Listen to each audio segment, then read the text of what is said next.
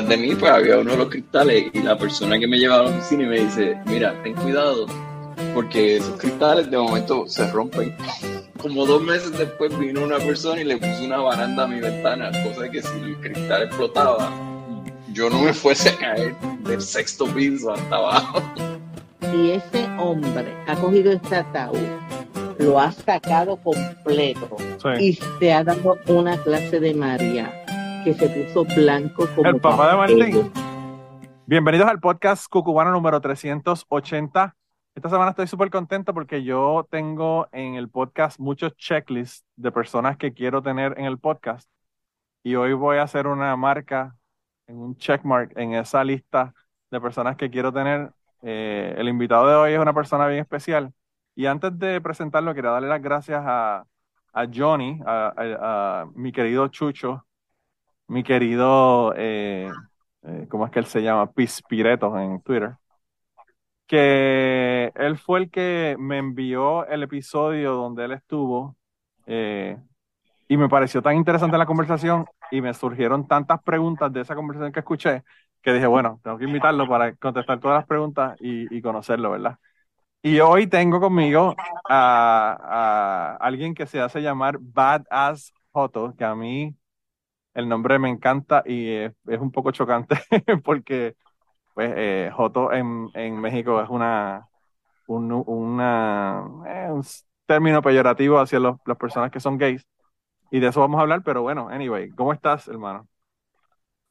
Estoy súper bien, muchísimas gracias por la invitación y la verdad que un poquito también impactado, ¿verdad? De cómo un podcast, como tú decías, ¿verdad? Que te lo mandaron a ti, llegó a tantos diferentes lugares, ¿verdad? Tantas diferentes personas. Entonces, definitivamente el poder de las redes sociales y pues muchas gracias por la invitación. Entonces, estoy muy feliz, la verdad. Qué bueno, pues qué bueno. Yo, yo fíjate, yo me entero de él porque este chico, eh, el, que, el que le di las gracias ahora, eh, estuvo con nosotros. Yo te envío el episodio de él, es el episodio donde se llama Saliendo y entrando al closet, que él me contó de que le dieron una paliza. O sea, él tiene una historia bien difícil porque pues la mamá como que no aceptaba que él era homosexual y quizás la mamá ni tanto, más era la imagen en los vecinos y la gente que estaba alrededor de la familia, ¿verdad? Eh, y él me vino a contar ese, esa historia. Yo estuve para conseguirlo como tres o cuatro años porque él no, nunca llegaba hasta que llegó finalmente y me contó la historia. Y él fue quien me dijo, ah, tienes que escuchar esto. Y cuando yo lo escuché, yo dije, mano, yo nunca he tenido un drag queen en el fucking podcast y ya llevo siete años, así que ya estoy tardando. Así que qué bueno que estás aquí hoy. y ya le di a la gente, ya le dije que eras drag queen.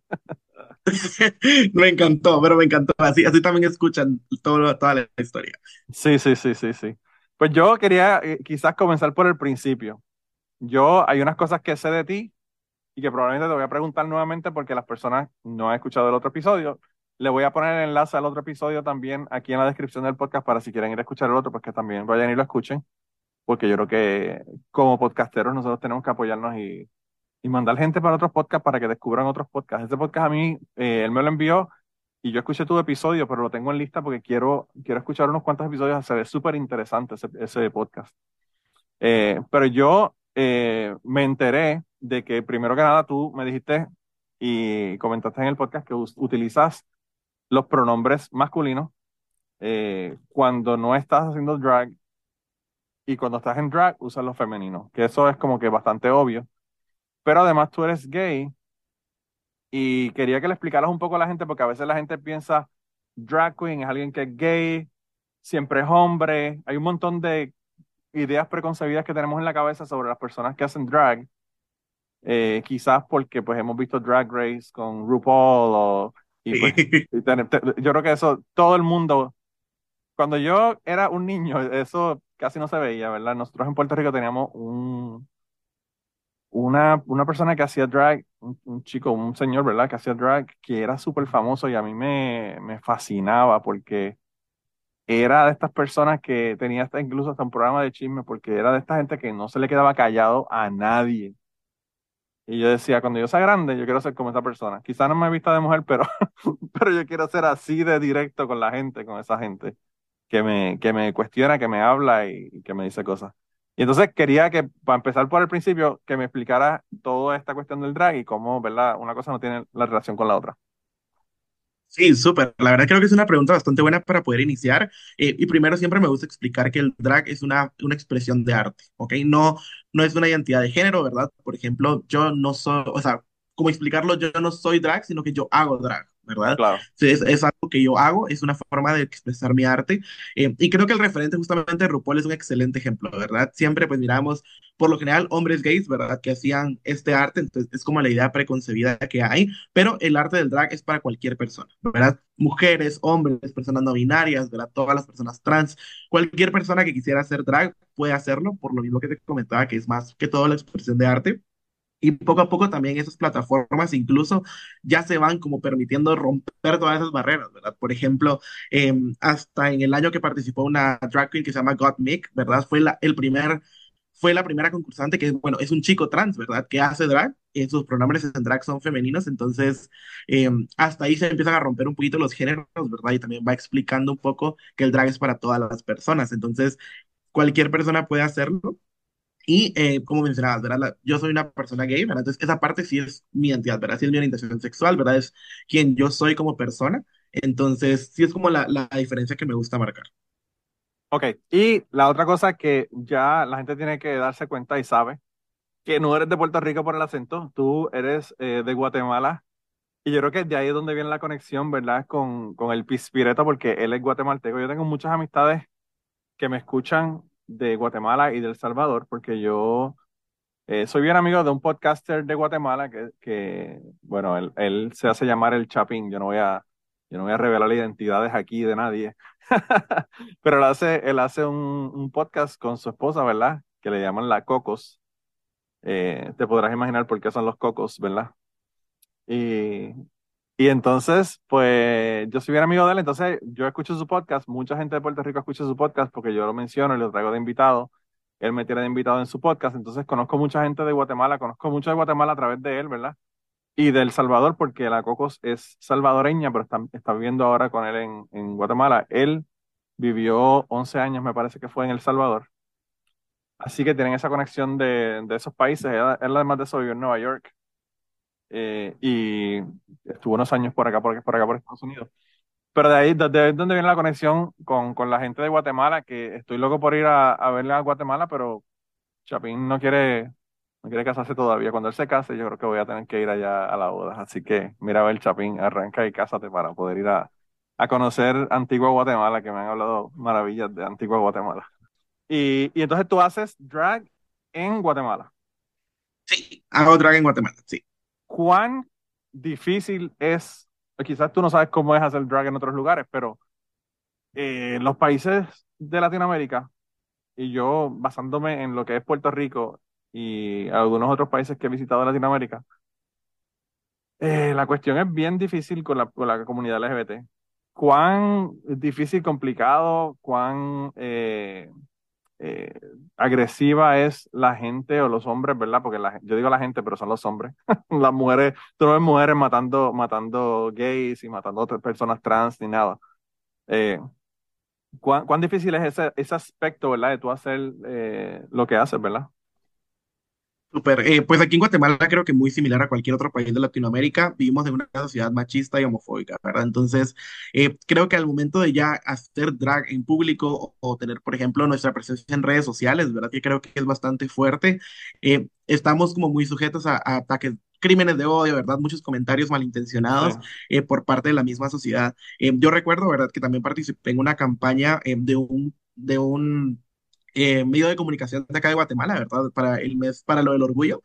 Eh, el video se hizo viral en TikTok porque ya sabes que ahí todo vuela súper rápido. Eh, y en los comentarios tal vez era un 80 positivo y un 20% con comentarios pues bastante feos, ¿verdad? Oh, wow. eh, que ya era lo que eh, teníamos imaginado, ¿verdad? Teníamos imaginado que tal vez hacer un 50-50, eh, sí. pero pues la verdad que un 80-20 pues está entre comillas mejor, ¿verdad? Pero sí habían demasiados comentarios malintencionados, ¿verdad? Entonces, eh, creo que al momento de ser drag queen, pues también te ayuda a tener una, una piel un poco más dura, ¿verdad? Creo yo, ante la sociedad, quiera que no nos volvemos casi que un estandarte de la comunidad. Eh, lo digo así por el hecho de que somos más visibles, ¿verdad? O sea, somos personas que nos ubican rápido, ¿verdad? Que saben quiénes son, que estamos haciendo eventos, ¿verdad? Entonces creo que es una forma en la cual, pues, tenemos una presencia inmediata. Eh, y a mí una frase que me gusta un montón es que el drag es político, ¿verdad? Eh, no necesariamente tienes que tener en la boca o en tu discurso, me voy a ir en contra del gobierno, me voy a ir en esto, pero simplemente con hacerlo en un país como en el que estamos, pues ya es un acto político de por sí, ¿verdad? Entonces, creo que por esa parte es donde se ha recibido un poquito más de backlash. Eh, por el otro lado, creo que acá yo pues estoy en la ciudad de Guatemala, ¿verdad? Que es como la capital del país. Entonces creo que acá la aceptación es un poco mejor que en, los otros departamentos, ¿verdad? Que en el interior del país. Eh, en el interior del país, por darte un ejemplo, en los diferentes departamentos, en Quetzaltenango o en algún otro, eh, pues hay noticias, ¿verdad? De que, pues, lastimosamente eh, hay crímenes de odio o asesinatos de nuestras compañeras trans, ¿verdad? Principalmente. Entonces, Creo que definitivamente en el interior del país es un poco más fuerte, ¿verdad? Que quiera que no acá, pues hay mucha gente privilegiada, ¿verdad? Entonces acceso a internet y comunicación, ¿verdad? Entonces creo que en esa parte pues es un poquito más fácil. Sin embargo, pues hemos estado en la calle, ¿verdad? Como de camino a un evento o algo y siempre, nunca falta, perdón, el hombre, como tú decías, ¿verdad? Que nos grita cosas, ¿verdad? Incluso a una compañera la trataron de escupir un día en la calle, oh, ¿verdad? Solo por estar caminando, incluso íbamos caminando de un recinto a un, restaurante. Em, y en ese, traje, en ese trayecto, pues la trataron de escupir. Entonces, creo que y para no ir muy lejos, ¿verdad? Creo que nuestro único transporte aquí en Guatemala, seguro, entre comillas, podría decir, es como el Uber, ¿no? Entonces, em, yo me recuerdo muy bien que para el mes del Pride, este Uber pone sus carritos con arcoíris y todo, y de que súper aliados, y en el mes del Pride me tocó un piloto pues muy homofóbico, yo iba en drag, yo iba a un evento, em, desde que yo me subí, no me dirigió la palabra, em, lo que él traía un reggaetón, en su, en su radio. Y lo que él hizo cuando yo me subí, como a los cinco minutos, me puso una radio cristiana. O sea, fue un cambio así muy raro. Eh, a mí me encanta porque los fucking cristianos son tan pasivo-agresivos.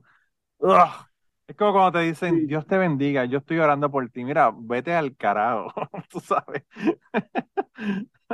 Eso. Esos comentarios, ¿verdad? De, eh, ¿usted qué hace? Esto no es sano, esto no es, no sé qué, ¿verdad? Tú te imaginarás muchísimas cosas. Sí, me imagino. Eh, y camino a este lugar, eh, aquí en Guatemala hay muchos, se llaman retenes, ¿verdad? Que es como puestos de la policía donde paran los carros, los revisan, etc.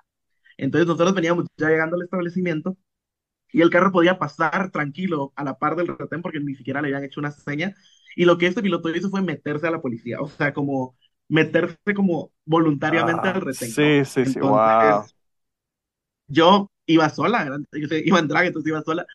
Y fue un momento que de verdad me marcó mucho porque fue justamente en junio. Entonces, el policía pues me pide mi identificación. Obviamente la foto de la identificación no, no era igual a la persona que estaba viendo, ¿verdad? Sí, sí, sí. Entonces, incluso el policía me, me tiró comentarios bastante feos, ¿verdad? Eh, yo le escribí directamente a un amigo que ya estaba en el establecimiento, le puse, mira, me acaba de pasar esto, esto, esto. Eh, él es abogado y me dijo, mira, no te bajes, no te pueden bajar del carro, ¿verdad? Entonces, y lo cuento así como ya un poquito alterado porque sí me, me dio mucho miedo en ese entonces, ¿verdad? Incluso hasta me revisaron mis cosas, que es en teoría lo que no pueden hacer. Y yo del miedo solo di mis cosas, entonces creo que también como que es una parte pues bastante fuerte. Me imagino que querían encontrar algo, ¿verdad? Droga, no sé. Algo me imagino yo que estaba en sus mentes. Hermano, yo, yo, lo, lo, si yo hiciera drag, lo primero que yo tendría en mi cartera es un tampón, solamente más que para que el tipo se confunda tanto cuando vea y diga como que, what the fuck, what is this? Eh, pero, pero yo, yo no sé si cómo son las leyes allá, pero me imagino que tienen que ser como acá, o sea, a ti no te pueden revisar sin una orden de cateo, ¿no? En teoría creo yo que sí pasa, pero bueno, acá en Guatemala pues revisan carros y ah, pasan muchísimas cosas, ¿verdad? Que, que me han contado mis amigos. Eh, entonces yo por miedo pues únicamente di mi bolsa, ¿verdad? Y llevaba mi billetera y un lipstick y mis llaves, entonces no podían hacer nada más, eh, pero a lo que voy es como que la mala intención del piloto, ¿no? Porque... Claro, claro, claro. Porque entonces son situaciones en las que cual una pues entra en, en ese tipo de peligro, ¿verdad? Que incluso y creo que esto pasa en toda Latinoamérica, no es que te sientas seguro con la policía, ¿verdad? No es como, Ay, vamos con ellos y nos van a resguardar, pero verdad creo que en mi caso fue todo lo contrario, lo que me llevó fue el miedo, ¿verdad? Entonces, como son las situaciones tal vez un poquito más extremas que he podido vivir eh, y algo para agregar últimamente es, el rechazo en los lugares, ¿verdad? Eh, nosotros organizamos eventos, ¿verdad? Y por lo general tratamos de buscar nuevas oportunidades, nuevos lugares a los cuales llegar Eh, porque quiera que no la gente que va, tú sabes, ¿verdad? La gente que va a los eventos a veces se aburre del mismo lugar, ¿verdad? Porque es algo totalmente normal, entonces eh, tratamos de hacer lo posible, ¿verdad? Para buscar nuevos lugares. Llegamos tal vez al punto de la negociación y después algo pasa y no, no podemos tener dragas o no podemos tener drag queens acá. Entonces como que esa parte ha sido muy, muy difícil dentro de, de la capital y yo creo que viene pues definitivamente de la homofobia. Y yo pienso también que hace muy difícil el hecho de que, de que ustedes puedan exponerse a un público que no está acostumbrado a ver los shows, porque, o sea, una persona que va para un, show de drag, pues uno sabe a lo que va a ir. Pero quizás hacerla algo así en un restaurante o en una sala de, de actividades o lo que fuera, que no es un lugar que es específicamente para eso, un club que es específicamente para eso, yo pienso que le podría dar más exposición a, a la gente. Y yo no sé, eh, en Puerto Rico, y yo creo que desde la época de los 90, iba mucha gente a grupos, a, shows de drags que no eran gays ni eran de la comunidad LGBT, porque los shows son impresionantes. O sea, hay una, hay unas mujeres que hacen drag que tú dices, mano, esta mujer es la misma Amanda Miguel o la misma esta o lo otro, whatever, el que sea, ¿verdad? Eh, hay un, hay un muchacho que es puertorriqueño, se llama Johnny Rey, y, en Puerto Rico hay una, una vedette. Tú eres demasiado joven, tú no sabes lo que es eso. Antes, cuando la gente no tenía eh, internet con porno, pues la gente, los hombres veían a mujeres bailando en trajes de baño o en ropas así como que tipo, tipo carnavalescas. Y esa era la manera que ellos tenían esa, esa, ese asunto visual, ¿verdad? Entonces, pues, habían vedettes. Y había una vedette bien famosa de Puerto Rico que se llamaba Edith Chacón. Y este chamaco, Johnny Rey, hacía una imitación de y dicha con que tú lo veías y tú decías, es, la misma. ¿Es ella o qué? Porque tú no podías ni creerlo, ¿verdad? Y esa, en mi opinión, yo creo que es uno de los mejores comediantes de Puerto Rico, porque hacía un show de comedia y él era súper gracioso en todos los niveles, ¿verdad? Pero yo eh, también veo en la comedia, y siempre lo, lo, he estado criticando, en la comedia de Puerto Rico, por ejemplo, y probablemente pasa en otros lugares, porque la he visto en comedia de la República Dominicana y de otros países de Latinoamérica, que el chiste, en vez de hacer un chiste en un sitcom o hacer un chiste en, qué sé yo, en, un, en una, una parte de un show que es de variedad, por ejemplo, eh, el chiste es un actor vestido de mujer. No es nada que sea gracioso, sino que el tipo, nada más el ver el tipo vestido de mujer, ya la gente se ríe de eso. Y yo pienso, ¿quién, ¿a quién rayo le parece que eso es comedia, verdad? Pero es súper popular, yo no entiendo por qué. Y hay muchísima gente, incluso Johnny Rey, hacía personajes que eran el vestido de mujer, el vestido de mujer con bigote, de un personaje, una persona que se llama Minga y Petraca. Y eran dos actores, eh, uno de ellos, eh, Johnny Rey es gay, pero el otro actor no es gay. Y, y el chiste era eso, dos, dos tipas ahí vestidas de, vestidas de mujer discutiendo los asuntos de farándula, ¿verdad? Chismes de farándula y todo este tipo de cosas. Entonces, eh, yo creo que todavía nos falta un montón, ¿verdad? De nosotros avanzar y, y, salir de esa comedia, porque yo pienso que la comedia, la comedia más baja, el nivel más bajo de comedia es el nivel de tú criticarte y reírte de la otra gente. Eh, después un poquito más arriba está reírte de situaciones que te pasan, ¿verdad? Y después la, el nivel más alto de comedia es pues como que reírte de, de asuntos, cosas ya más, más filosóficas, ¿verdad? De, la condición humana y este otro tipo de cosas. Entonces yo pienso que, por lo menos en Puerto Rico, yo lo que veo es que la comedia, aún los comediantes que son comediantes jóvenes, que están comenzando ahora, todavía están con el asunto de vestirse de mujer y yo digo como que, wow, de verdad que todavía estamos en esa mierda. Eh, y pues, me parece una. Es totalmente igual. Acá yo me recuerdo que en, justo el año, no me recuerdo si fue el año pasado o el año de la pandemia, eh, pero un famoso canal, no le voy a dar publicidad gratis, un famoso canal eh, local eh, sacó dentro de su nueva rutina, nuevo branding, lo que sea, un personaje, ¿verdad? Que era un hombre vestido de mujer, pero no, drag, sino que era un hombre que se vestía de una mujer y se burlaba mucho de los estereotipos de lo que es un gay, ¿verdad? Entonces, me recuerda que el nombre, no tengo el nombre a la mano, pero el nombre era como la loca algo, ¿verdad? Entonces, que eso acá en Guatemala. Ah, hermano, había, había un tipo en Puerto Rico que, que, daba chisme y su nombre era Lalo Camacho. Lalo Camacho. O sea, coño, como que, hello. By the way, by the way, ese actor hay que darle eh, su, ¿verdad? su reconocimiento porque en Puerto Rico hubo un asesinato de un reportero que era homosexual, eh, que se llamaba Iván Frontera. Un asesinato, pero, mano, o sea, estamos hablando de cientos de puñaladas, una cosa horrible. Y cuando él ocurrió eso, obviamente es una persona que trabaja en los medios con él, él dijo, mira, se acabó, no voy a ser más el personaje y no volvió más nunca a ser el personaje. Eh, y a veces es triste que tenga que pasar una cosa tan, tan drástica y tan trágica para que la gente pueda entender las implicaciones que puede tener esto a nivel social, ¿verdad? Totalmente de acuerdo. Y acá cuando pasó, cuando pasó ese personaje, me recuerdo de que en red la comunidad LGBTIQ se fue obviamente en contra, nos pronunciamos y todo. Eh, y básicamente la respuesta del canal fue reírse, ¿verdad? Agarrar como que eh, los tweets o lo que sea para utilizarlos dentro de su rutina de comedia, entre comillas, ¿verdad? Entonces, el personaje sigue ahí y creo que son ejemplos, por ejemplo la televisión local, ¿verdad? Llega a, todas las personas, ¿verdad? Nosotros pues tenemos el beneficio, ¿verdad? El privilegio de tener Netflix, etcétera. Pero las personas que miran literalmente los canales de, de TV pública, pues es un único referente, ¿verdad? Entonces, sí me hace mucho pensar en el daño que se hacen esos referentes. Eh, tal vez no tanto en los adultos, ¿verdad? Pero por ejemplo, toda la niñez que viene atrás, siempre la niñez que viene, ¿verdad? Y es como, wow, el único referente de quien soy es una burla, ¿verdad? Que creo que fue con lo que muchos de nosotros crecimos, ¿verdad? Eh, con ese tipo de burlas que te hacen pensar que tu identidad es una burla, ¿verdad? Entonces... No, y que hay algo, y que hay algo malo en ti, o sea, que lo que tú eres es algo malo. Entonces ya empieza, bueno, ya comienza con todos los traumas, todos los problemas de, de identidad y hay personas que viven toda la vida, son gay y tienen esposa e hijos porque se casaron, porque nunca pudieron salir de esa cárcel que te fabrica esa sociedad para, para no dejarte salir, ¿verdad? Eh, y salir del closet, tú sabes. Totalmente, y eso al final pues limita mucho, ¿verdad? Por, por eso, incluso, ¿verdad? Creo que el acceso eh, como, como, una persona LGBTIQ sana a medios, ¿verdad? O sea, que no sea de burla, sino que de verdad es nuestra identidad, porque incluso estoy seguro que ese personaje debe ser un hombre heterosexual. No dudo mucho que verdad sea de la comunidad, ¿verdad? Entonces, creo que también para, para nosotros nos cuesta mucho entrar a esos espacios siendo quienes somos, ¿verdad? Entonces, creo que es una, una barrera que existe, pero que esperamos pronto se pueda derribar.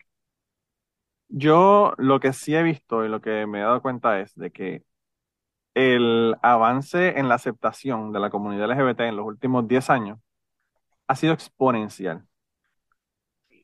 Y a pesar de que hay mucho camino que recorrer, es increíble la cantidad de camino que la comunidad LGBTQ ha, ha corrido en estos últimos 10 años porque, o sea, eh, de empezar desde permitir el matrimonio del mismo sexo hasta, you name it, ¿verdad? Eh, la aceptación que hay de la gente ya, yo no sé si es quizás las personas con las que yo me rodeo, pero si yo eh, me doy cuenta de que hay una persona que está haciendo burla de una persona que es gay, eso ya no es aceptado, ya eso no es una broma aceptada, ya eso no es un tema de conversación aceptado. Y la gente, aunque no son de la comunidad, te hacen decir, mira, eso no se dice. Yo, eh, yo tuve un, problema aquí con, un compañero de trabajo. Aquí son súper conservadores, súper cristianos, súper republicanos, súper retrógrados en muchos, muchos aspectos. Y yo tuve un problema con un compañero de trabajo porque eh, se refirió a las personas negras como, como simios. Y estaba, yo le pregunté que cuál era el problema, porque él estaba criticando al presidente Obama. Y yo le pregunté que cuál era el problema que él tenía con, con Obama, que qué era lo, lo, algo tan malo que había hecho él para que él estuviera tan molesto, ¿verdad? Entonces lo que, me, lo que me dijo fue los simios que se están matando en, en la ciudad de Chicago, entre ellos, refiriéndose a la comunidad negra. Y, y los maricones, la palabra que utilizó, una palabra, él me dijo la palabra queer, eh, que se están metiendo en los baños con mi hija. Los hombres maricones que se están metiendo en los baños con mi hija, que no son hombres, son mujeres trans. Pero whatever.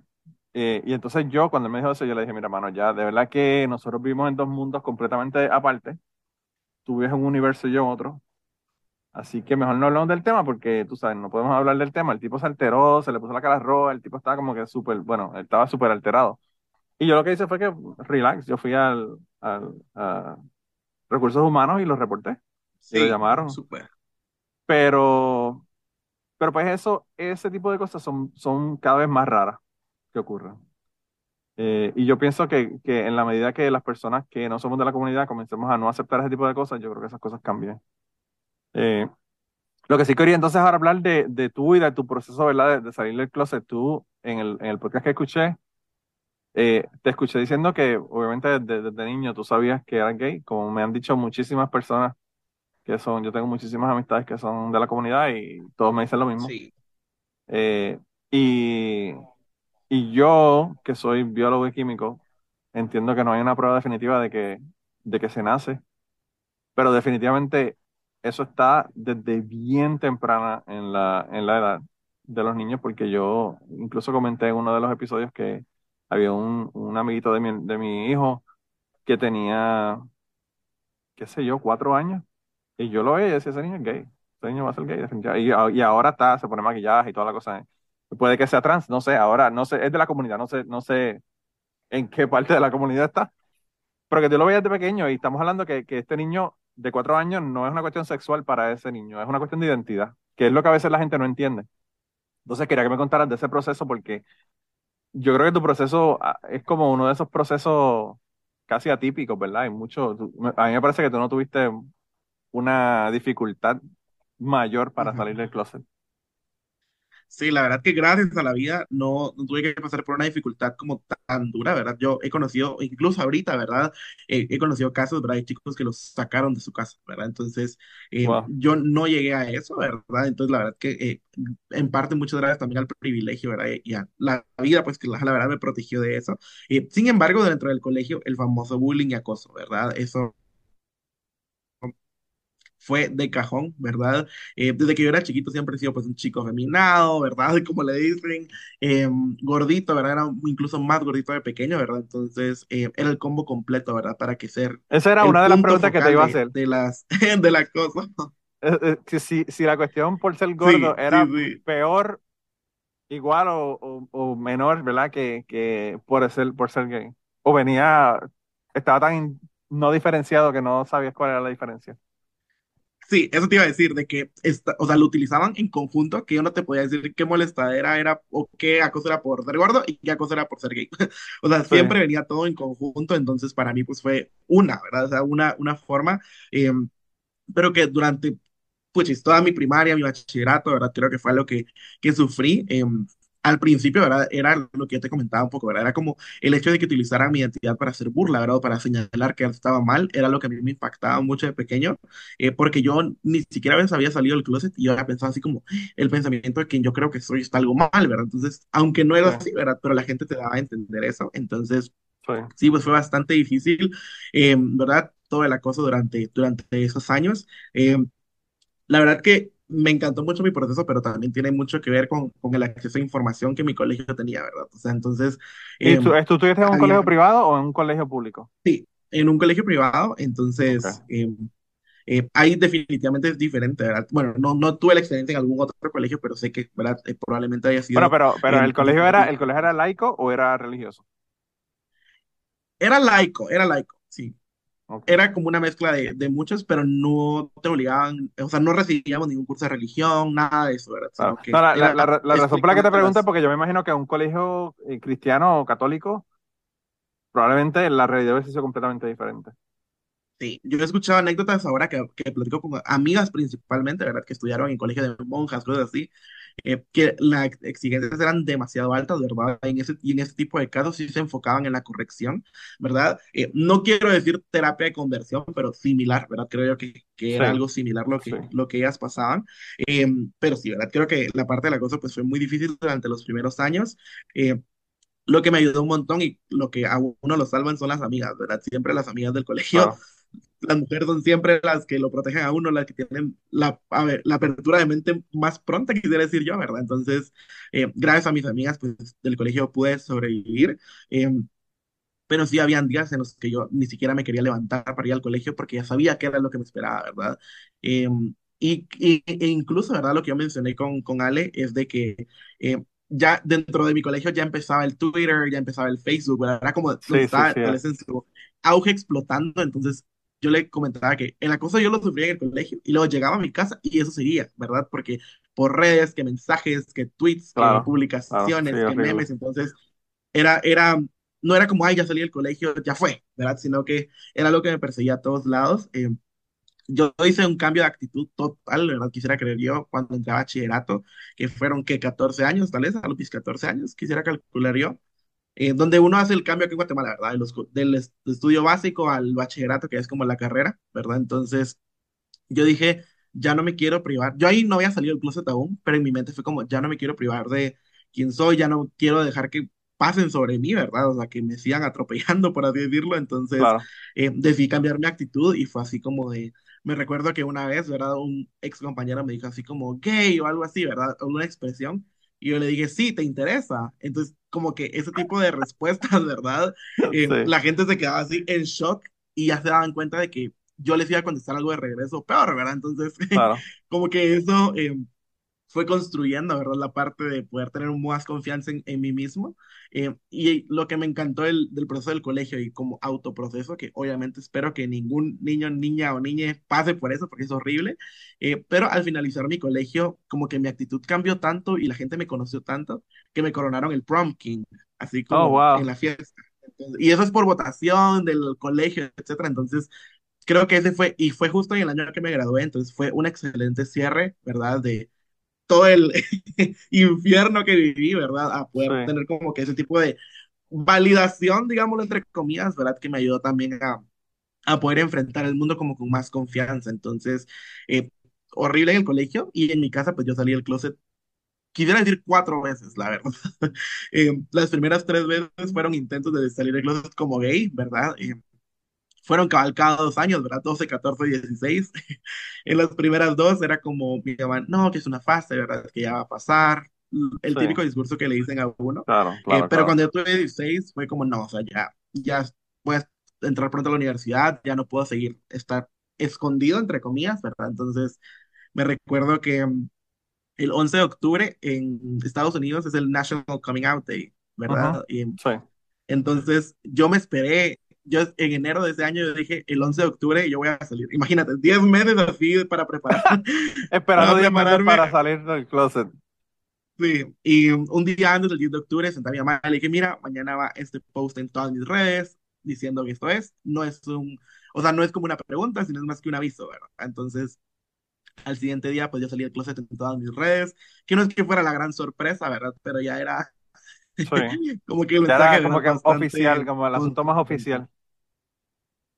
Sí, y a partir de ahí, literal, creo que me ha sido, un, o sea, como que me quitaron un peso encima y pues ha sido viento en popa, ¿verdad? Entonces, como más o menos, sí ha sido mi proceso. A mí las cosas que me, que me sorprenden a veces es que las excusas que da la gente o las, los problemas, si estoy haciendo comillas en el aire para las personas que nos están viendo, eh, que las personas te dicen realmente no son problemas, porque yo, por ejemplo, he escuchado mucho eso de las personas que te dicen, ah, es una fase, vas a, vas a cambiar, toda esta la que te dicen, ¿verdad? Al principio, cuando no quieren aceptar, todavía están en el proceso de la negación de que, de que, de que tienen un hijo que es gay o lesbiana, o trans o lo que fuera. Y, y, y mi pregunta es, ok, y si es una fase, ¿por qué te preocupa? O sea, de la misma manera que una persona dice, voy a aprender a tocar el piano, y está un año tratando de aprender a tocar el piano y después lo deja, pues si tú, definitivamente, si la persona realmente cree que eso puede cambiar, que yo eso no lo entiendo de esa manera. O sea, la identidad no es algo que cambia. Eh, la identidad nosotros la tenemos, ¿verdad? Y, eso, y eso es lo que somos. Pero para las personas que piensan que eso puede cambiar, pues mira, nada, espera. De la misma manera que tú esperas que tu hijo tenga cualquier otra fase, supuestamente, de algo que, que, que quiera hacer o que, o que cree que es, y no es, pues mira, de la misma manera que te dice yo quiero ser policía cuando es niño y después te dice no, no, yo quiero ser ingeniero porque los ingenieros ganan más dinero o lo que sea. Eh, pues de esa misma manera, déjalo que, que tome la decisión que quiera, que sea quien sea, y acéptalo y deja que esa persona explore las posibilidades, ¿verdad? Porque la, en el episodio que yo tuve al chico trans aquí, eh, él, eh, él me contó que al principio, como sentía atracción hacia las mujeres, dijo, bueno, pues yo soy lesbiana y le dijo a la familia que era lesbiana. Y después dijo, no, porque yo no es el asunto de ser lesbiana, no es que solamente que me gustan las mujeres, es que no me gusta mi cuerpo, es que quiero cambiarlo, quiero hacerme una cirugía, todo este tipo de cosas. Y entonces, pues ahí después le dijo a la, familia que era, que era trans. Y entonces, la familia dice, ah, tú no sabes lo que quieres porque estás cambiando, cada tres años me hizo una cosa diferente. Y yo pienso que si nosotros aceptáramos desde el principio las cosas, las personas serían más dadas a decir, mira, yo no es que soy lesbiana, es que yo soy, yo soy un varón o una, o una niña o lo que fuera. Eh, entonces, pues este tipo de cosas son excusas pendejas, en mi opinión, que tiene la gente. Es como cuando te dicen, oh, si dejamos que los gays se casen, después lo próximo es que se van a casar con un perro. Esa estupidez la, decían los políticos aquí en Estados Unidos. Y yo digo, pues mira, cuando la gente quiera casarse con el perro, pues hace una ley y le dices que no se casen con perros, porque los perros no pueden consentir, si no, déjenlo que se casen. Si el perro tiene alguna manera de consentir el matrimonio, pues mira, déjalo que se case con el tipo, tú sabes, tampoco es que te importa. Pero, pero son cosas que, que se las inventan en su cabeza y las crean como un impedimento a algo que realmente no tiene sentido ninguno. O sea, no, si una, si una niña eh, siente que es varón cuando tiene 12 años, 10 años, y tú dices, pues mira, vamos entonces a ponerte hormonas para inhibir la pubertad o atrasarla, y la persona, la, niña después dice, mira, no, eh, fue una fase, whatever, pues le, le quita las hormonas y se acabó el problema y ya. O sea, yo no entiendo cuál es la, la, complicación y más allá que eso todavía, ¿qué carajo de opinión tienen que dar ellos si ellos no están en ese proceso ni están dentro de la comunidad? Porque, o sea, un padre que tiene una niña biológica que de identidad se ve como niño, o lo contrario, ¿verdad? Un niño que se siente que, que es niña en su identidad y se quiere suicidar porque no se siente que está contento con quién es, pues, ¿cómo tú le vas a decir a un padre? Pues mira, eso es una fase, no le busques soluciones, no la lleves a, una, a un médico, no la lleves a un psicólogo. O sea, nadie sabe lo que la persona está pasando, excepto la persona que lo está pasando y las personas que están a su alrededor. Entonces, esas situaciones, mira, déjaselos que lo trabajen los profesionales, que lo trabajen la familia y que lo trabajen de la manera que ellos quieran, ¿verdad? Eh, y nosotros lo que deberíamos es de, callarnos la boca y, dejar que, la, que, que, el proceso corra su curso, ¿verdad? Que lo va a correr como, como, como, como tiene que correrse, ¿verdad? Eh, eh, no sé, no sé cuál es la, la, la, obsesión esta, ¿verdad? Yo no sé, eso pienso que lo hacen con todo el mundo, porque a todo el mundo lo tratan de controlar y hacer que haga lo que, lo que la gente piensa. Pero pues, realmente me alegra el, el hecho de que, de que no has tenido mucho mucha dificultad para salir con la, cuestión familiar, porque yo pienso que la cuestión familiar es la base del apoyo de, nosotros, ¿verdad? Entonces, cuando, si uno no tiene ni siquiera eso, pues la cosa después se hace mucho, mucho más difícil, ¿verdad? Es mucho más complicado el proceso. Tal vez solo para agregar, creo que ahí la base muy importante es mi mamá, ¿verdad? Mi mamá es como el primer foco, el primer acercamiento de la familia. y al resto de la familia, para serte completamente honesto, no hay relación. eh, no porque esa relación se haya roto por la salida del closet, sino que de años, ¿verdad? O sea, diversas como situaciones que, que nos han alejado, cosas así, ¿verdad? Entonces, sí. incluso me recuerdo que sí hubo un momento eh, cuando acababa de salir, no me recuerdo si acababa de salir del closet o estaba antes de, pero la familia se reunía y siempre habían como comentarios de más, ¿verdad?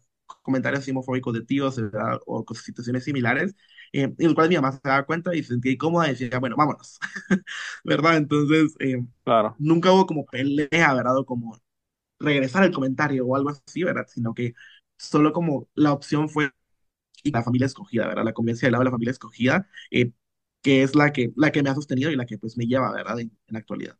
Sí, sí, sí, sí. Yo, yo pienso que, esa, esa visión de uno poder darse cuenta de lo que está pasando y retirar a, a la persona que está siendo atacada del proceso eh, es muy importante, eh, porque a veces ni siquiera nos damos cuenta, ¿verdad?, de las cosas que le están pasando a, nuestros hijos. Eh, y pues es, bien importante que, que, estemos bien pendientes, ¿verdad? Yo tengo un, un, hijo de 14 años y tengo un niño de 7 y una niña de 6. Y la escuela que, que están yendo los niños hoy día no es la escuela a la que yo fui. es una cosa totalmente diferente. Tiene muchas cosas bien positivas, como cero bullying, cero. En mi escuela el bullying era, pero hacia todo el mundo, no solamente hacia las personas de la comunidad LGBT, hacia, los negros, hacia, hacia todo el mundo. Todo el mundo te hacía bullying. Y los amigos te hacían más bullying que, que los enemigos, ¿verdad? A veces. Y entonces eso ya, nada de aceptación para el bullying. Y, y yo ya he hecho el cuento varias veces, pero para, para contarte, yo en una ocasión, mi hijo tenía, estaba como en cuarto grado, escuela primaria, y, y llegó y me dijo que había unos niños que estaban diciéndole eh, maricón a un niño de, de, su, de su clase, ¿verdad? De su grado. Y entonces yo le dije, mi contestación, yo ahí, en ese momento yo dije, tengo que pensar qué es lo que voy a decir porque yo no quiero meterle ideas a, mi, a, mi, la cabeza a mi hijo eh, que después tenga que cambiarla. Y lo que le pregunté, le dije, ¿y qué tiene de problema que sea gay? ¿Verdad? Y entonces él me dijo, no, no, nada, no hay ninguno. yo le digo, pues, pues, eso es una estupidez decirle a alguien, burlarse de alguien porque es gay, porque eso no es nada malo. Y entonces él me dice que sí. Entonces yo lo que le dije fue que, que, que no solamente él no debía hacer bullying a nadie, por lo que fuera, pero que también si veía que a alguien le estaba haciendo bullying, tenía que intervenir y decirle a la gente, mira, esto no se hace, esto no es aceptable. Y que si no quería hacerlo, porque pues obviamente eran cinco niños y le iban a dar una paliza, pues que fueran de una maestra, un maestro, un consejero, alguien y le dijera, mira, a este niño le están, le están, le están burlando a él porque le están diciendo gay o lo que fuera. Y, y mi hijo ahora mismo, en la escuela hay, hay niños que son trans, que se visten, eh, que se visten de acuerdo con su género y nadie le preocupa. Yo pienso que también la razón por la que quizás tú no tuviste tanto pushback con tus compañeros, en el sentido de que al fin y al cabo te nombraron, ¿verdad? En, el prom, eh, el rey del prom, prom, prom king. No sé, no sé si te, te, ganado de los dos realmente. Te hubiesen, puesto prom king and queen. Sí, me hubiera encantado. pero, pero eso lo que te, lo que te indica es que hay mucho rechazo en las personas mayores y las personas, los jóvenes, eso cada vez es menos importante, menos importante. Ya, eso no es algo ni siquiera que se discute, ni siquiera que es algo que, que es un tema de conversación, eso ya, pues, como, como si nada, ¿verdad? Eh, así que yo pienso que, como te digo, estamos avanzando en ese proceso y, y, creo que las cosas están mejorando. Y de lo último que quería hablar era de, de tus shows. Eh, yo vi unas fotos espectaculares en tu Twitter. Quería que le dieras a la gente tu Twitter y, tus redes sociales para que, para que te sigan allá y, vean lo que estás haciendo. Especialmente la gente de Guatemala, para si quieren ir a, a, ver un, show allá tuyo, ¿verdad? Pero eh, dale, dale, cuéntale sobre eso y después me hablas de los shows y de, y de qué haces en los shows, cómo son los shows y todo lo demás. Claro, eh, pues primero mis redes son iguales en todos lados, ¿verdad? Entonces en Instagram, en Twitter, en Facebook, en TikTok, eh, me pueden seguir como arroba ¿verdad?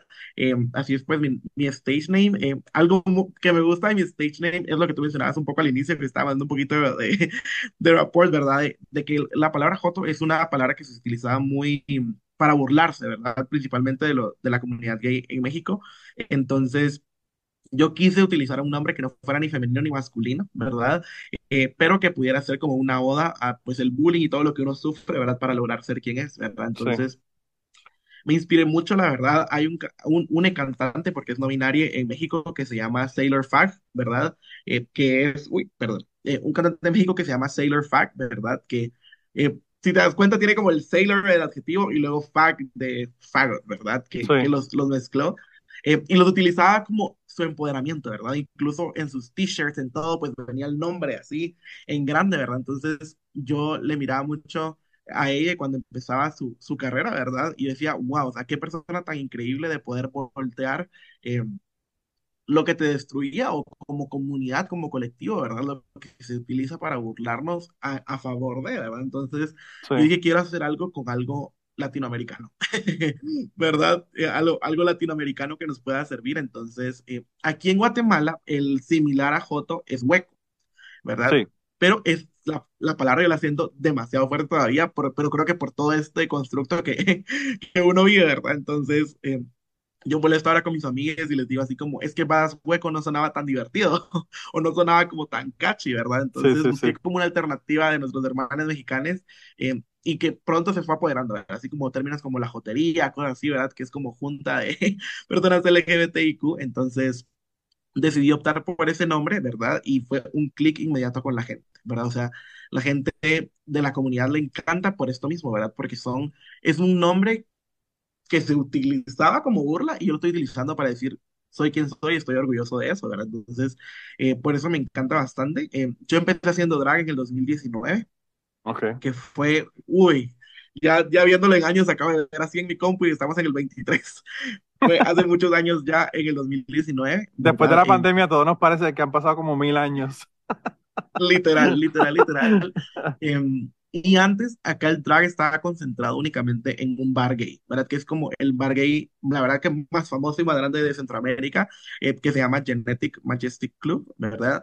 Que de verdad es un bar increíble, así de tres pisos con luces, así muy, muy increíble. Em, y antes ahí se concentraba el drag, ¿verdad? Era donde estaban la mayoría de drag queens. Em, y en el 2018 empezó pues un colectivo de acá en Guatemala que se llamaba Drag Besties. Eh, empezaron, creo que eran siete, no me recuerdo, pero eran como seis o siete, ¿verdad? Que también iniciaban dentro del proceso, iniciaban como que a hacer drags, empezaban a hacer eventos, ¿verdad? Entonces yo acudía a muchos de esos eventos, ¿verdad? Em, empecé acudiendo vistiendo normal, voy a decir entre comillas, para luego poderme explicar un poquito más, pero empecé atendiendo a los eventos, a las fiestas, ¿verdad? Que incluso, ¿verdad? Lo que me gusta es que nuestro referente también fue RuPaul, o sea, yo me recuerdo que mi primer drag show fue una viewing party que hicieron para la final de la, de la temporada 10 de RuPaul, ¿verdad? Entonces, sigue siendo un referente para creo que muchísimas personas. Eh, y a partir de eh, ahí, pues... Es una cuestión global, o sea, eh, comenzó como en Estados Unidos, pero RuPaul, o sea, es, como dicen en los Estados Unidos, larger than life. Es... Sí. y, y, lo que está cabrón de RuPaul, porque a mí lo que me, me vuela la cabeza es que RuPaul se viste de mujer, y yo estoy diciendo se viste de mujer, se viste de hombre, eso es mierda, eso son estupideces para que la gente entienda lo que estoy diciendo, pero realmente no, hay, no hay ropa de mujer y ropa de hombre. Pero RuPaul se viste de, de, mujer y se ve cabrona. Y se viste de hombre y todavía se ve más cabrón todavía. O sea que el estilo es una cosa brutal, no importa cómo esté vestido o vestida, ¿verdad? Eh, es increíble. a partir de ahí eran como, empezaban las fiestas y yo acudía, ¿verdad?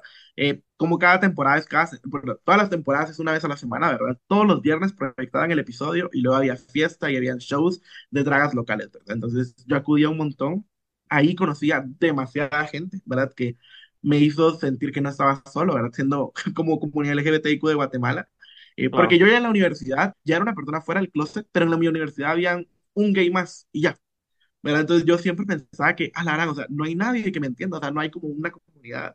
Y cuando empecé a llegar a esos eventos, conocí 200, 300 personas, ¿verdad? Que eran iguales. Y te, y te diste cuenta que de esos 225 eran de tu, de tu universidad que estaban de closet y que no, que no estaban. Sí, muchísimas cosas súper similares y empezaba, por ejemplo, así como yendo con camisa formal, me recuerdo, ahí jeans, ¿verdad? Y poco a poco fui como que descubriendo también mi feminidad y como entendía que era un lugar seguro, ¿verdad? Y era como ya iba en shorts, ya iba en medias, ya iba en tacones, ya iba en un topcito, ¿verdad? Como ese tipo de descubrimiento en las fiestas y la energía era increíble. Entonces, em, luego, ¿verdad? Creo que pasé como un año yendo a esas fiestas sin hacer drag y luego mi mamá drag, que se llama Pepe, eh, la mamá drag, el concepto es como la persona que te adopta y te enseña todo el drag y te da como tu primera oportunidad, ¿verdad? Para toda la gente que nos esté escuchando. Entonces, me llamó y me dijo, mira, yo te he visto siempre en fiestas, que bailas muy bien. Eh, y nos, están, nos quieren contratar para un evento eh, del Pride, ¿verdad? Eh, te apuntas a hacer drag, yo te he visto, yo te hago todo, tú solo encárgate del show y todo, ¿verdad? Entonces fue como un sí inmediato y me recuerdo que hicimos un look de Barbie, ¿verdad? Y una caja de Barbie real life, real size, oh, wow. tamaño, wow, me encanta. con Duroport, para que dentro del show yo saliera de la caja, ¿verdad? Entonces, fue un inicio súper increíble en el Pride del 2019, ¿verdad? Que, ese, ese Pride cambió mi vida. Eh, y a partir de ahí creo que me he ido viento en popa, ¿verdad? O sea, hemos estado en bastantes eventos. Eh, fuimos, como te decía, Drag Messi creo que fue el primer colectivo que lo hizo fuera, ¿verdad? Así como un poquito más mainstream y luego nosotros nos fuimos agregando, pero fuimos igual dentro de, del núcleo, ¿verdad? Dentro de las primeras personas que se animaban a dar este salto. Eh, y pues ya teníamos eventos más seguidos y todo, ¿verdad? Entonces, eh, los eventos son fiestas, ¿verdad? Que, que se organizan. Eh, algunos llevan temática, algunos no, ¿verdad? Algunos son como más generales, pero es una fiesta LGBTIQ, ¿verdad? Con shows de por medio de, de varias drag queens, dependiendo las personas que estemos en el cast, ¿verdad? Y Así es como vamos construyendo bastantes espacios pues totalmente seguros, ¿verdad? Eh, luego del 2019 vino la odiosa pandemia del COVID, ¿verdad? Que detuvo todos los eventos así a en su totalidad. Entonces, eh, yo me dediqué a maquillarme en mi casa, ¿verdad? Yo, la verdad, me maquillaba demasiado mal. ya no voy a encontrar esas fotos en el Instagram porque están archivadas, pero así empieza una, ¿verdad? Entonces, eh, en pandemia dije, ¿qué más voy a hacer si no puedo salir? Y me maquillaba una vez al día, ¿verdad? Así, probaba cosas diferentes, probaba colores diferentes, no sé. ¿verdad? Y creo que eso me ayudó a ver qué me gustaba, qué no me gustaba y adquirir un poquito más de práctica. Eh, y como en mediados de la pandemia, eh, de una amiga drag queen que se llama Gabo Quiroa, decidió hacer un show digital, que era como lo que se empezaba a poner un poquito de moda, ¿verdad? Sí. Entonces grabamos videos cada quien donde pudo, ¿verdad? Como que si fuera un show en vivo y se proyectaron en YouTube y reunía, reunía casi a la misma cantidad de personas, porque todas las personas estaban en su casa, ¿verdad? Entonces, cuando mirabas la primera en YouTube, habían 200 personas viendo todo el show online de nosotras, ¿verdad? Entonces, sentíamos de verdad que era algo increíble. Y luego, conforme fue pasando la pandemia, obviamente, las vacunas, etcétera, pues ya regresamos a eventos totalmente presenciales, ¿verdad? Entonces, creo que la pandemia, eh, obviamente, fue horrible, ¿verdad? Lo único que rescato de la pandemia fue el alcance que tuvimos en redes, ¿verdad? Porque la gente ya no tenía nada más que hacer que estar en redes, o sea. Sí, había una, necesidad bien grande de uno, de uno tener ese contacto, ¿verdad? Y la única forma que hacer era por Zoom o hacer un show en, en vivo por YouTube o lo que fuera. Y, eh, hubo mucha gente que hicieron shows a través de, de plataformas, diferentes plataformas. Sí, y así fue lo que optamos y alcanzamos a muchísimas personas. Yo me recuerdo que tal vez en el 2020 yo subí como mil followers, ¿verdad? Que creo que oh, es una cantidad bastante. Em, y así, ¿verdad? Entonces, cuando ya regresamos a presencial, la gente tenía ganas, ¿verdad? O sea, la gente estaba así emocionada, entonces eh, se empezaba a ir a nuestros shows, ¿verdad? A, hacerlo un poco más presencial. Y para hacértelo, pues, un, un pequeño resumen, el año pasado, pues, fue el año que cambió mi vida totalmente en el drag. Eh, pude llegar pues a muchos lugares a los cuales pues no había llegado, ¿verdad? Eh, para contarte, hicimos un show en el, en el marco del orgullo gay en un teatro muy famoso aquí en Guatemala que se llama Teatro Lux, ¿verdad? Entonces era la segunda vez que Drag Queens estábamos en un teatro ofreciendo un show drag, ¿verdad? No como un personaje dentro de una obra, sino que ofreciendo un show drag. Eh, intentamos hacer uno en el 2019, pero nos llegaron como 10 personas. Eh, y en el que hicimos ahorita, en el 2022, eh, llenamos la sala de 500 personas. Entonces, eh, fue un momento muy significativo para mi vida porque pude, pude ver la magnitud, ¿verdad? A lo cual estábamos llegando. y para promocionar este evento también fuimos a Televisión Nacional. Entonces fuimos, no fuimos todas las que estábamos en el show, me hubiera encantado que hubiera, hubiera estado junto a todas mis hermanas, pero fuimos seis, creo yo, seis, siete, a representar, ¿verdad? Todo el evento. Eh, y fue algo muy monumental porque, como te decía, ¿verdad? Casi que nuestra presencia en medios es solo burla, ¿verdad? Entonces, eh, al momento que nosotras llegamos, el Twitter estaba colapsado en la mejor manera. O sea, toda la gente de nuestra comunidad estaba hablando de eso, ¿verdad? Eh, subían fotos de que nos vieron en la tele, ¿verdad? Que fue un momento de verdad dentro de la vida. fuimos, creo que trending topic en Guatemala, ¿verdad? Creo que número cuatro o algo así. Oh, wow. ¿Verdad? Entonces, la verdad que fue un momento que cambió mi vida porque no recibimos malos comentarios. Incluso publicaron nuestra foto en, la, en el Instagram oficial del canal de televisión abierta, ¿verdad? Yo dije, estos comentarios van a estar horribles, me voy a preparar mentalmente a que se metan a mi perfil y me comenten. Yo estaba preparada para, eh, para eso, ¿verdad? Y fue totalmente lo contrario. O sea, el post llevaba dos horas y ya iba como por 1500 likes y comentarios positivos y gente nos seguía. O sea, fue un algo totalmente utópico, ¿verdad? Que me ayuda a ver que el, público en Guatemala está cambiando.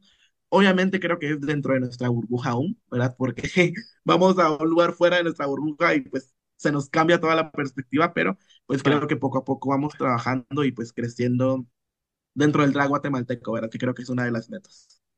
Yo siempre digo que la solución para que la gente no sea retrógrada es que se mueran, eventualmente se van a morir y va a haber gente más progresista. Realmente yo soy eh, generación X, yo tengo 48 años y, y yo he visto todo el proceso, ¿verdad? Desde no haber internet, no haber redes, no haber teléfonos celulares, todo este tipo de cosas, ¿verdad? Eh, toda la burla. Había un chico que era trans en mi, en mi escuela y, y nosotros en un momento dado y, me acuerdo, yo creo que fue la única vez que lo hicimos, pero yo me acuerdo que nosotros estábamos en, en caminando eh, por el pueblo, estábamos por el pueblo de mí, había un compañero que tenía un carro, nos montamos en el auto de él, habíamos como cuatro o cinco chicos, y estábamos dando la vuelta, dando vueltas por la plaza, nada. y vimos esta, esta chica trans que le decían Charity. No sé si sabes quién es Charity. ¿Sabes quién es Charity? No. Charitín no, Goico. no. Eh, Charitín Goico es una actriz y cantante dominicana. Y le decían Ok. Charitín porque era rubia, se pintó el pelo de rubia y toda la cosa, se desaparecía. Y entonces, nosotros estábamos con una cámara de video, sacando video y jodiendo por el pueblo y diciéndole cosas a la gente y hablando con gente. Y en un momento dado pasamos por una curva y estaba, habían dos prostitutas y la chica esta Charitín en la, en la esquina, ¿verdad? Que, que ahora mirando hacia atrás, yo me imagino que estaba prostituyéndose porque en muchas ocasiones las personas trans, eso es la única opción que tienen, ¿verdad? Porque ni siquiera le dan trabajo en trabajos regulares, ¿verdad? En una tienda o lo que fuera. Y nosotros empezamos que, ah, empezamos a gritarle, pero nada despectivo, sino como que, ah, qué linda, qué sé, qué sé yo qué. Y ella nos tiró un beso, ¿verdad? Y entonces, ahora yo mirando hacia atrás, digo como que la verdad que a veces uno está en retrógrado. Eh, porque yo me imagino parada en esa esquina del pueblo, yo diría que el, quizás el 50% de la gente le gritaba algo. Y quizás el 30-40% de las personas que le gritaban, le gritaban cosas despectivas y no como nosotros, ¿verdad? Que estamos como que linda, que sí, qué sé yo. Y entonces, eh, pues yo he visto todo, como te digo, todo este proceso de, de, de, de cambio, ¿verdad? Y como te dije, en los últimos años ha sido una cuestión exponencial. Y mi, tú dices que, que tu, tu punto de referencia fue RuPaul. RuPaul no, no existía cuando yo estaba en la escuela y cuando estaba en la universidad. Eh, mi punto de referencia fue una película que se llamaba Tu Wong Fu, que la hizo Patrick Swayze y Leguizamo. Tienes que verla. Es super cringy La ahora. veré, la veré. Super cringy ahora. Se llama Tu, tu Wong Fu, Thanks for Everything. Gracias por todo. Y es tres, tres drag queens de Nueva York que ganan una competencia para ir a Los Ángeles a una competencia de drag y no tienen Wow. dinero para ir.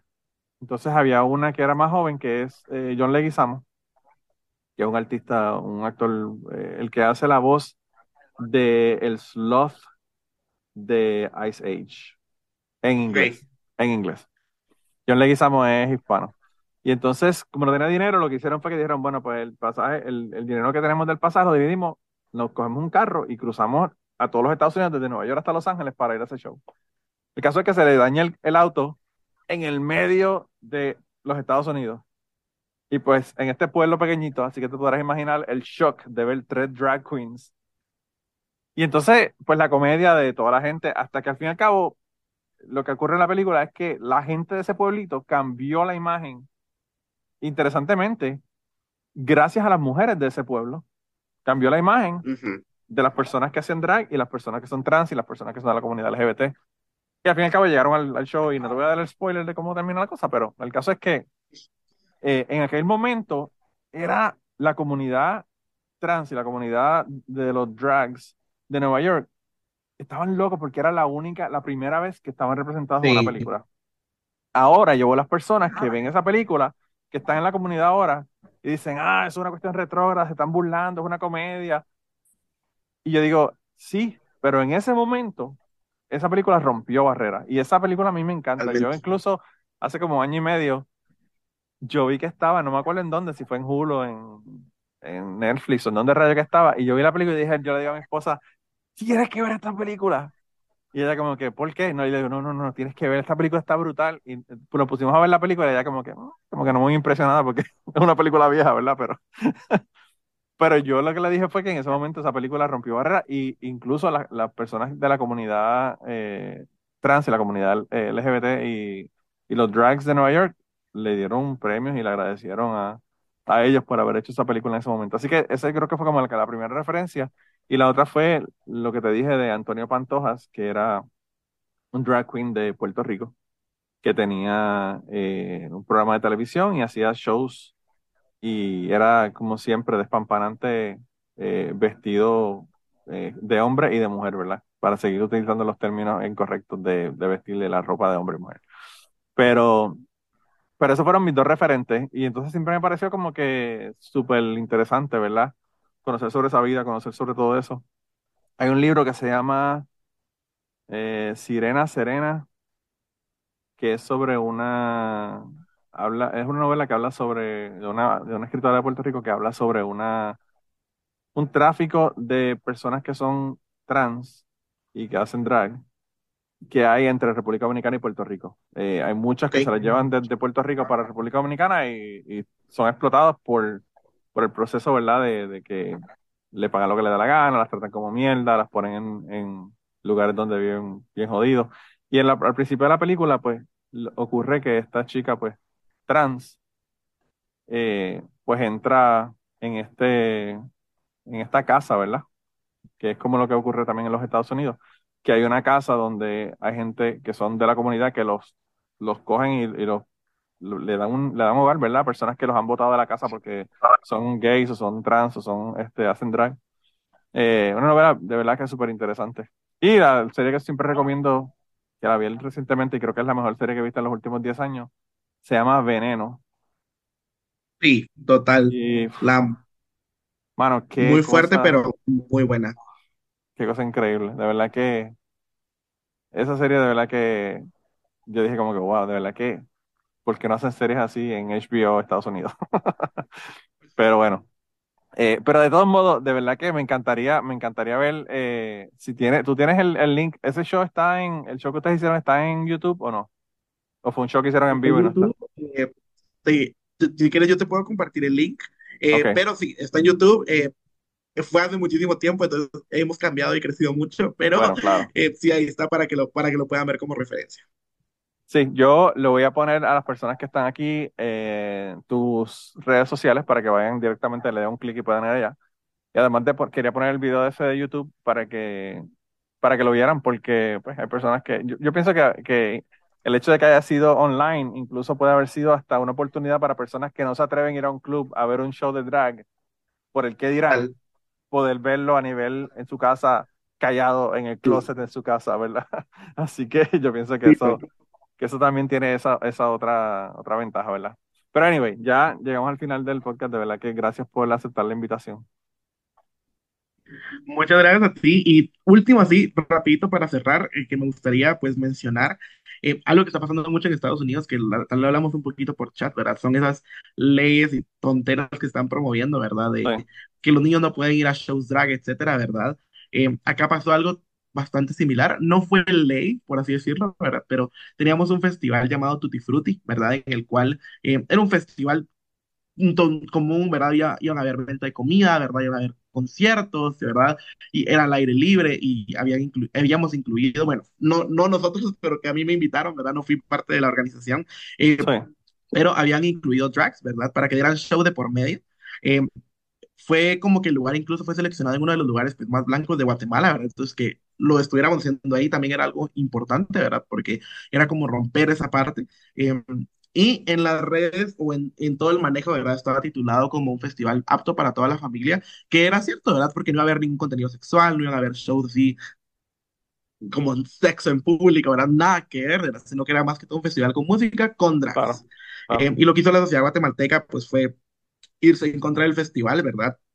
Con decirte que el festival se terminó cancelando, ¿verdad? Oh, Porque eh, hasta el lugar como que le llegaron mensajes de que ya no podían, ¿verdad? Muchas cosas que pasaron internas, ¿verdad? Entonces, al final el festival se terminó cayendo en todos lados, ¿verdad? Y pues creo que como dragas no hacemos ningún daño, ¿verdad? Estando con niños, niñas y niñas, ¿verdad? Creo que... Eh, claro. Al contrario, es como un buen ejemplo, ¿verdad? De poder ser libre o poder ser quien eres, ¿verdad? Entonces creo que con eso me gustaría, eh, me gustaría cerrar, ¿verdad? Que esperemos que tanto en Guatemala, Estados Unidos, como en el resto del mundo pueda cambiar y podamos estar haciendo drag de la forma más cómoda posible. Y pues Manolo, gracias también por el espacio. Eh, la verdad que a mí me hace muy feliz estar llegando a otros países, ¿verdad? O sea, creo que, que tu arte, o sea, creo que uno hace arte por amor al arte, ¿verdad? Pero creo que al momento de recibir como estos reconocimientos o esta como, ¿verdad? Como alcance a otros países, a conocer muchas otras personas, ¿verdad? O que tu mensaje o tu voz llegue a, oídos de muchas otras, también pues se agradece. Entonces, gracias también a ti por la oportunidad, por la plataforma y por todas las personas que nos escuchan. La mayor, la mayor parte de la gente que me escucha es de los Estados Unidos. Eh, quizás porque estoy en Estados Unidos. Pero hay mucha gente que me, escucha de Puerto Rico, de El Salvador, de Guatemala. Así que uno nunca sabe, quizás planifiquen un show de drag en Puerto Rico y te digan, mira, para que vengas acá y estés con nosotros acá en Puerto Rico.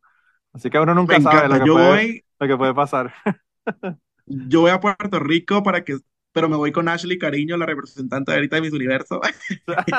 Nos vamos juntas para hacer un show allá. en Puerto Rico se hace mucho, se hacen muchos shows. Yo no sé ahora cómo están, pero yo me acuerdo que en la época de los 90 habían clubes que eran específicamente para eso. Así que, que se hacen, se hacen muchos shows allá. Pero yo, fíjate, yo pienso que lo más importante es que, que la gente conozca, ¿verdad? Eh, expanda su mente y en el asunto de del comentario que te iba a hacer sobre lo de las leyes y eso, en los Estados Unidos la cosa está bien agresiva porque aquí hay, hay estados, como el estado de Kentucky donde yo vivo, donde están haciendo leyes para no permitirle a, hombres trans o mujeres trans competir con, eh, con los grupos de su género en actividades atléticas. Correcto. Eh, hay una cosa que aquí están haciendo que se llama Drag Queen Story Hour, que son drag queens trayéndole historias a los niños. ¿Qué cosa más eh, inofensiva que eso? Y lo están prohibiendo, lo están protestando, se están formando unos revoluciones horribles. En Florida hicieron la ley de Don't Say Gay, que no puedes mencionar nada sobre cuestión de, de, género. De, o sea, es un ataque tan increíble que yo espero, ¿verdad? Y eso es quizá eh, wishful thinking, como dicen en inglés, de que la razón por la que esto está ocurriendo es porque esta gente que está en contra de la comunidad LGBT y que, y que pues están en contra de la diversidad religiosa y todo este montón de cosas, ¿verdad? Están tan arrinconados que están atacando. Eh, porque realmente yo pienso que eh, si tú haces encuestas en minorías eh, de personas de la comunidad LGBT, por ejemplo, y aceptación y todo esto, los jóvenes, como te digo, no les importa el asunto. Entonces yo pienso que estas personas se ven, también están amenazados porque cada vez estas personas son más aceptadas en la sociedad. Y a mí me parece que es una tontería porque pues realmente en un país como los Estados Unidos, que se habla que es un país donde se acepta todo el mundo y vienen todos los inmigrantes de todos lados, entonces e, es como que una mierda, eh, realmente eso es de la boca para afuera, eso no, no es real lo que está ocurriendo. Entonces, eh, pues hay que estar peleando con esta gente, peleando con esta gente y llamando a los legisladores y diciéndole yo no quiero que el aborto sea limitado, yo no quiero que se hagan leyes en contra de las personas trans en las escuelas. Eh, pero yo pienso que a pesar de que están pasando estas cosas en las escuelas, mi esposa trabaja en, en una escuela intermedia aquí y los maestros están siendo los agentes de cambio para este tipo de cosas, porque yo me he dado cuenta de que hay cosas que están en reglamentos de la escuela o reglamentos del Estado, que los maestros están diciendo como esto es mierda, esto no podemos hacerlo, no podemos, eh, eh, ¿verdad? Este, hacerle daño psicológico a, a, los, a los jóvenes por ese tipo de cosas.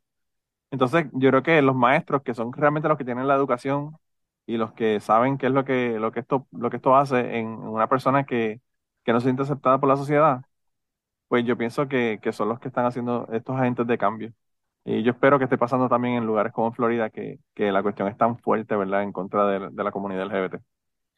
Pero bueno, de Fíjate, así, wrapping up, adiós de que ya estamos wrapping up y lo dijimos varias veces, pero aquí en Guatemala también ocurrió, ¿verdad? Un intento de ley llamada la 5272, que fue una, el nombre de la ley era Ley de Protección para la Familia, Siempre la, familia. Siempre la fucking familia. Siempre, la fucking familia. Siempre su excusa. Eh, y en resumen, era creo que muy similar al Don't Say Gay. O sea, se prohibía la educación sexual en cualquier ámbito educativo, ¿verdad?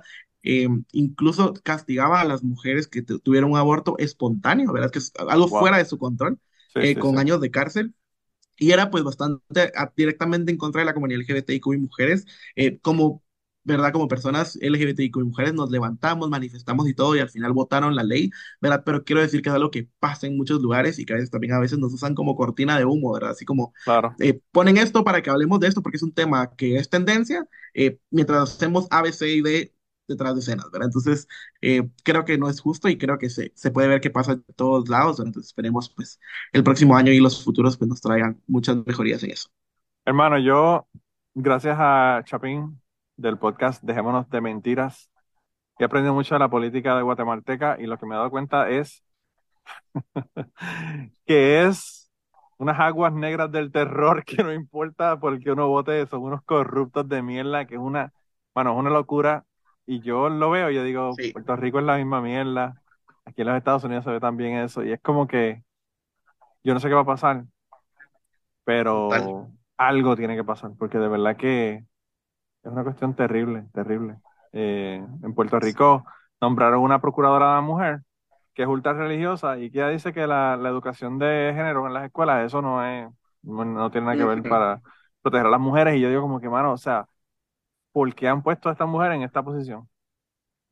Eh, porque realmente es como, bueno, como en Estados Unidos hicieron, ¿verdad? Donald Trump puso personas en el Departamento de Energía que querían, creían que el Departamento de Energía no debía existir. Entonces es como que estás saboteando desde adentro lo que estás haciendo, ¿verdad? Eh, y en Puerto Rico, que hay tantos feminicidios y que hay tantas personas trans, mira, cuando yo hice el episodio, by the way, el episodio se acaba cuando se acaba. no estamos, no estamos con limitación de tiempo, así que no te sientas que tienes que terminar, ¿verdad? Yo eh, en muchas ocasiones me despido cinco veces y, y, pues a la quinta es que se acaba. Eh, pero cuando yo hice el, el episodio con el chico trans, que se llama Mi vida trans, eh, como a las dos semanas, o una semana después, asesinaron un, un, un chico, una chica trans en Puerto Rico. Y se formó un revuelo increíble porque había un muchacho que era de ese pueblo eh, que había hablado con ella y había puesto videos en las redes para que la gente supieran que vivía en la calle porque la habían, la habían botado de su casa por ser trans. Y hubo un momento dado en donde estaba en un Burger King, en básicamente tratando de acicalarse lo que podía en el baño del Burger King porque no tenía casa, no tenía hogar. y, y, hubo unas personas que se quejaron, empezaron a quejarse y vinieron unos tipos y le pegaron dos tiros y la mataron a los dos días. Entonces, eso pasa tan común, es una cosa tan tan cotidiana, ¿verdad? De que, de que no solamente las personas trans tienen posibilidades más altas de, de suicidio, porque no los aceptan, porque lo están tratando de hacer lo que no son. Además de eso, tienen también las posibilidades más altas de que los maten. O sea, el, el porcentaje de vida de las personas trans eh, es mucho más bajo que el resto de la gente porque tienen todas estas cosas en contra y, y pues cuando no se suicidan ellos, se, los matan. Entonces, eh, yo, yo de verdad que no me imagino, en tu caso, por ejemplo, que tú caminas con tu ropa cuando vas a hacer shows por la ciudad, eres un target, tienes una, un, target en la espalda, porque yo no sé cuál es el asunto, a mí me, a mí me parece bien interesante que, y, como te digo, el problema son los hombres, para un hombre que haya un hombre trans, eso no, no es un big deal. Pero que haya una mujer trans, ya entonces es un sí. Entonces, las mujeres trans son las más atacadas porque son los hombres los que atacan y las mujeres no atacan a los hombres que son trans. Entonces, eh, pues yo cuando hablé con el, con muchacho este que lo tuve que reportar al servicio uh, recursos humanos, yo lo que le dije fue, mira, mano, o sea, cuando alguien va a violar a tu hija, vamos a suponer que alguien tiene la intención de violar a tu hija, el tipo no tiene que estar vestido de mujer para entrar a un baño de las mujeres y violar a una hija. ¿A cuántas, mujeres violan en baños públicos un hombre con, qué sé yo, pantalón y camisa que se metió al baño? Punto. O sea, ¿tú te crees que la persona va a, ponerse maquillaje, a ponerse ropa eh, de mujer y todo eso porque quiere hacer una violación? La gente que va a violar, viola y no importa cómo sea y cuándo sea. Entonces, eh, pues yo creo que esas son las cosas que nosotros tenemos que, ponernos a, a desmitificar y a, y explicarle a la gente. Pues como te digo, te estaba hablando de, la, de las excusas y las cosas que dice la gente. Esto que, que la gente dice de que, ah, que se puede meter al baño de, las mujeres y violar a mi hija. Mira, para empezar, ¿cuán común es eso? Eso no pasa. Punto. Eso no pasa. Las violaciones que ocurren en los baños de mujeres es de un, de un hombre. Y, y entonces crean esta, este hombre de paja para no permitirle que la gente tenga derecho, cuando realmente son cosas que no ocurren, no ocurren. Eh, pero anyway, el caso es que en, Puerto Rico la cosa está bien, bien fea con la cuestión de los, de los feminicidios, al, punto de que un colectivo feminista pidió que se hiciera, que se declarara estado de emergencia por el asunto, porque es una cuestión de que todas las semanas matan una, eh, y se han hecho un montón de campañas y todo, pero es que el machismo de verdad que está bien cabrón, bien cabrón, y el machismo afecta tanto a las mujeres como a la comunidad LGBT, es lo mismo. Eh, entonces yo pienso que, es importante concientizar. Sí, y esperemos pronto pueda haber el cambio en la sociedad, de verdad, que, queremos. Sí, de verdad que yo, yo espero que sí. Pero anyway, muchas gracias por haber estado y aceptado la, la invitación. A mí me encanta la gente que, que me dicen que sí sin, sin más y planificamos enseguida y grabamos. Muchas gracias, Manolo, también por la oportunidad de nuevo y pues muy feliz de, de poder llegar a más gente. Yo sé que nadie, nadie viaja a Kentucky, pero si en algún momento en tu vida das la vuelta por Kentucky, eh, me avisas y, y, te hago un grand tour. Eh, parece, muchísimas gracias. Del lugar de Estados Unidos donde nadie va. me parece. Bueno, pues de verdad que, que, nada, un abrazo, un abrazo desde acá, del otro lado del, del Caribe. Del ah, mar igualmente, también abrazo para ti. Bueno, y antes de terminar el podcast del día de hoy, queremos dar las gracias a las personas que nos han ayudado, ¿verdad?, para hacer el podcast posible. Eh, la primera persona que quería agradecerles a Raúl Arnaiz, que me hizo el logo de Cucubano. Eh, Raúl Arnaiz lo consiguen en patreon.com slash Raúl Arnaiz y allá pueden ver sus trabajos. Realmente Raúl es tremendo artista. Y además de eso, la canción del podcast la canta Maida Belén con Rafi en la guitarra y Kike Domenech en el 4. Queremos darle las gracias también a ellos por permitirnos utilizar la canción para el podcast. Además de eso, a mí me consigues en patreon.com slash Manolo Matos o me consigues en Twitter como Manolo Matos y el podcast lo consigues como Cucubano Pod. Así que por allá nos puedes enviar mensajes, nos puedes decir eh, que nos quieres contar historias, te puedes autoinvitar a participar en el podcast. Siempre estamos buscando invitados nuevos que tengan historias interesantes, así que no, no dudes en llamarnos si tienes una historia que nos quieres contar. Y nada, espero que pasen una semana increíble y nos vemos prontito.